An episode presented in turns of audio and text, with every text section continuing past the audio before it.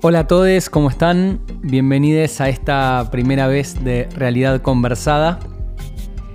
Bueno, para empezar quería contarles primero un poco de qué se trata eh, este proyecto. Desde hace ya bastante tiempo que sentimos eh, las ganas, el deseo de aportar explicaciones cercanas y entendibles eh, a problemáticas del día a día que, aparecen en los medios o en las redes sociales, que, leemos en algún diario o en Twitter, y, que quizás no llegamos a entender. Cosas que, sabemos que son importantes, pero ya sea por falta de formación o a veces por mala información, eh, terminan como pasándonos por el costado. Eh, por eso realidad conversada para, aportar con argumentos cortos y sencillos y poco a poco quizás ir escabulléndonos en el mundo de la política, la economía, la actualidad y, ese tipo de cosas. Eh, el primer impulso que, nos llevó a decir, llevamos ahora, arranquémoslo ya mismo, eh, fue la situación que están atravesando los barrios carenciados eh, en el medio de esta pandemia y de la cuarentena y de esta lucha contra el enemigo invisible, el coronavirus. Eh, desde, la, desde la muerte de Ramona Medina hasta también, por ejemplo, el cierre total en Villa Azul, en la provincia de Buenos Aires, o cosas como, como darnos cuenta que por ahí a 30 cuadras de nuestras casas hay gente sin agua potable, o datos como que más del 40% de los casos confirmados de COVID-19 en la ciudad de Buenos Aires son de personas que viven en las llamadas villas. Todo este tipo de, datos fueron como un impulso, decir, bueno, hagamos algo con, esto que está pasando y tratemos de, aportar algún tipo de, argumentación, de explicación de por qué pasa todo esto. Recién hace un rato, antes de, ponerme a grabar eh, este, este primer capítulo de Realidad Conversada, Volví a ver el video de Ramona Medina, en un video que se hizo bastante viral, eh, un video en el que ella cuenta eh, las condiciones en que, por las que estaba pasando en la cuarentena. Eh, este video sirvió como herramienta para poner sobre la mesa una realidad que, al parecer estábamos negados a, ver. familias grandes viviendo hacinadas, con problemas para conseguir agua potable y en permanente frustración por las promesas que recibían de funcionarios del gobierno que hablaban de relocalizarlos o conseguirles agua o alimentos.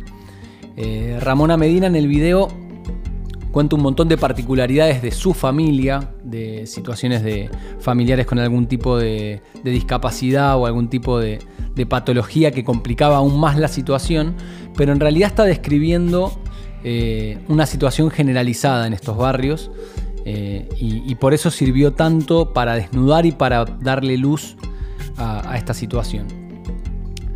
Ramona Medina murió con el COVID-19 en la sangre, eh, dejó una familia que la necesitaba y mucho, y en el video esto queda muy, muy evidenciado. Y además era eh, una referente de la organización barrial La Poderosa.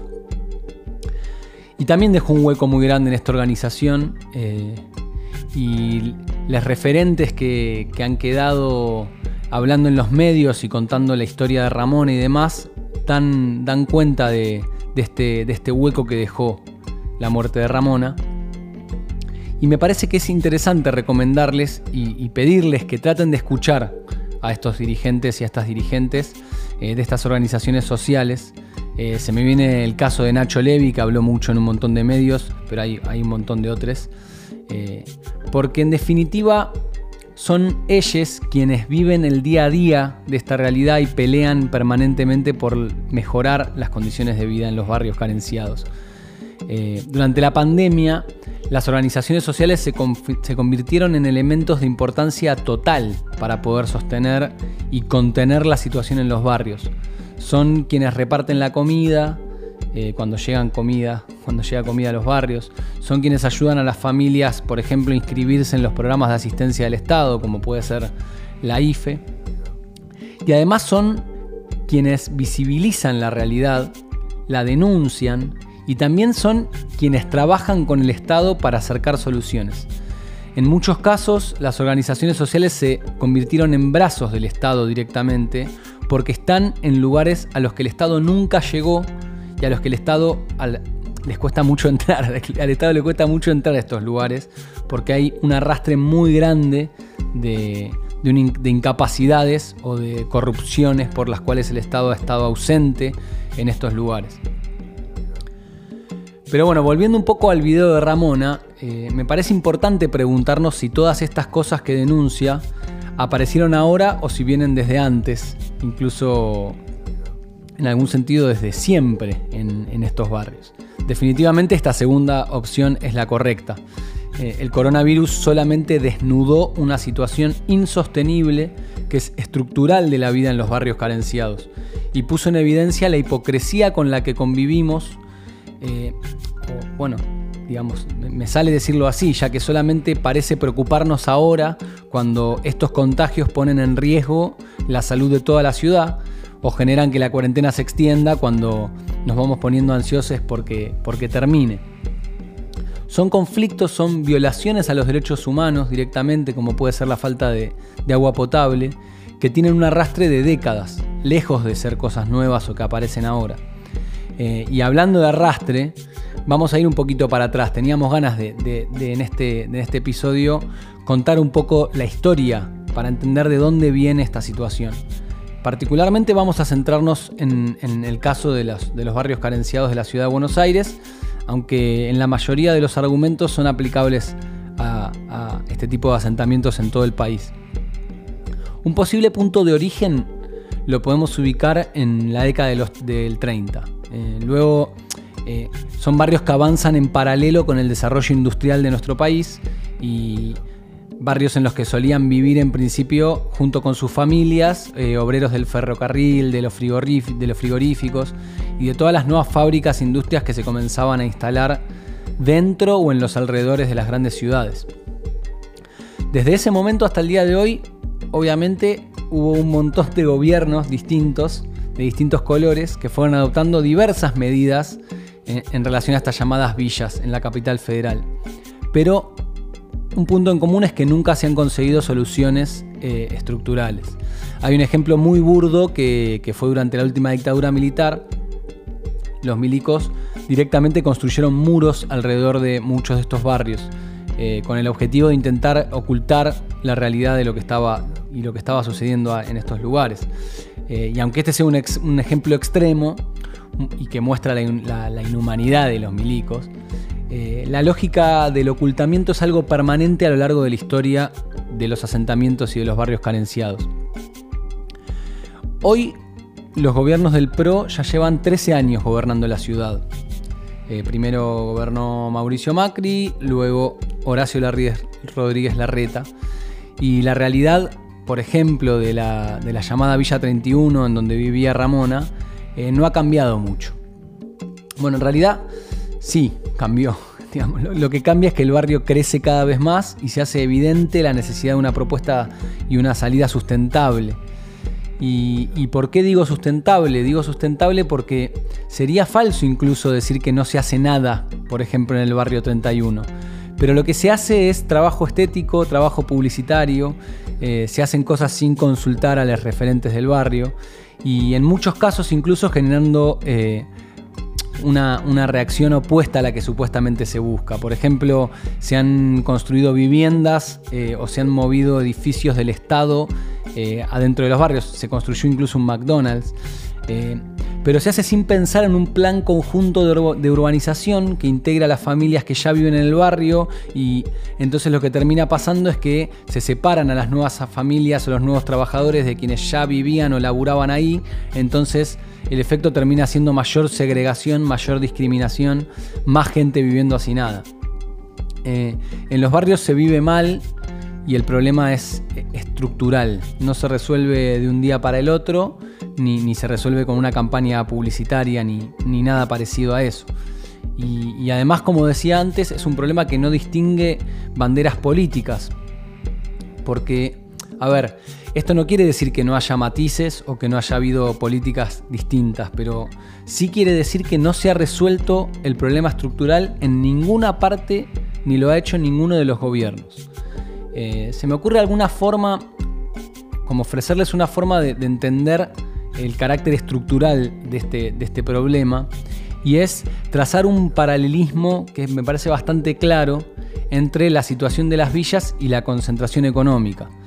Eh, y creo que hoy, hoy lo podemos ver bastante claramente porque, a ver, vivimos en un país en el cual todas las provincias tienen aperturas importantes de la cuarentena, incluso algunas, algunas ya están con actividad en marcha del 90%, y sin embargo la economía del país está en derrumbe. Esto, la única explicación que tiene es la brutal concentración económica que hay en la capital federal y en los alrededores, lo que, lo que hoy suena mucho que es esto el, el AMBA, la, ciudad y las ciudades que están a, a su alrededor.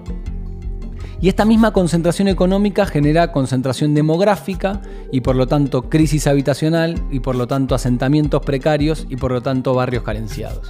Siendo claro y directo, no hay soluciones parciales, es decir, es, un tema estructural, se necesita un cambio brusco que, provoque, digamos, un antes y un después, urbanizaciones y sobre todas las cosas, descentralización. Eh, me parece que es, es, interesante tratar de ver esto con, ese nivel de, digamos, de, exactitud. Y bueno, como decía antes, eh, algo de todo esto se esclareció un poco con, la crisis del coronavirus. Eh, en estos últimos días, por ejemplo, lo escuché varias veces a Alberto Fernández decir que lo que más le había sorprendido de todo lo que estaba pasando era que el Estado se había dado cuenta que tenía 9 millones de personas fuera de los registros. Esto es un dato que toman eh, de la cantidad de gente que se anotó para cobrar la IFE. Esto pasa acá y está pasando en todo el mundo. Hay, como una especie de sinceramiento de las deficiencias de los estados para poder afrontar una situación como la del avance de este virus.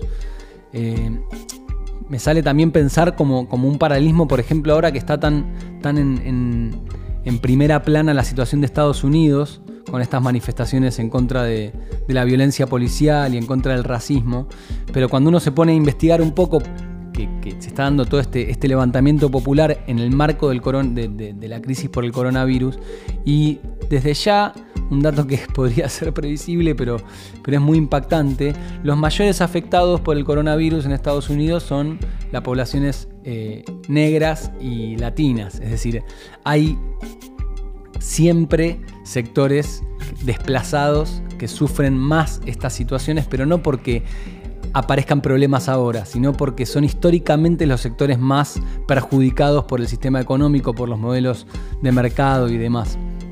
Entonces, me interesa esto de que el coronavirus o la situación de la cuarentena está desnudando y está dándole luz eh, y quizás cierto protagonismo a cuestiones fundamentales que de, las cuales debemos hacernos cargo para poder modificar de manera estructural. Desde este espacio apostamos a que ese sinceramiento del que hablaba antes sea acompañado por medidas concretas, estructurales y permanentes que ayuden a terminar con esta desigualdad que verdaderamente abruma. Creo que, por un lado tenemos esta gran conclusión y por otro lado, algo que también hablamos eh, al principio, el reconocimiento de las organizaciones sociales de los barrios, eh, que bueno, juegan un rol central y creo que estas dos cosas son las dos grandes conclusiones con las que podemos quedarnos eh, de este primer capítulo de, de realidad conversada el Estado y sus limitaciones y las organizaciones sociales como la poderosa de la que formaba parte Ramona Medina, eh, pero que también hay un montón más, organizaciones que trabajan día y noche y sostienen y contienen una situación dramática y además son quienes tienen el conocimiento del campo para poder llevar a cabo las soluciones estructurales, es decir, son, son quienes saben qué es lo que hay que hacer. No me imagino una salida posible sin escuchar estas voces cualquier salida planteada sin escuchar estas voces va a ser, y va, a ser eh, falsa, va a ser ineficiente porque realmente estas, son las personas que conocen y saben qué es lo que hay que hacer. Bueno, eh, hasta aquí hemos llegado con este primer episodio de Realidad Conversada. Soy Fede Schuchman y me acompaña en la producción y en el armado de los contenidos mi amigo y compañero Kevin Grunbaum con él estamos armando este hermoso proyecto que nos tiene muy contentos. estamos muy agradecidos de que hayan escuchado y muy prontito eh, nos encontramos con un nuevo con un nuevo realidad conversada. Oh, oh.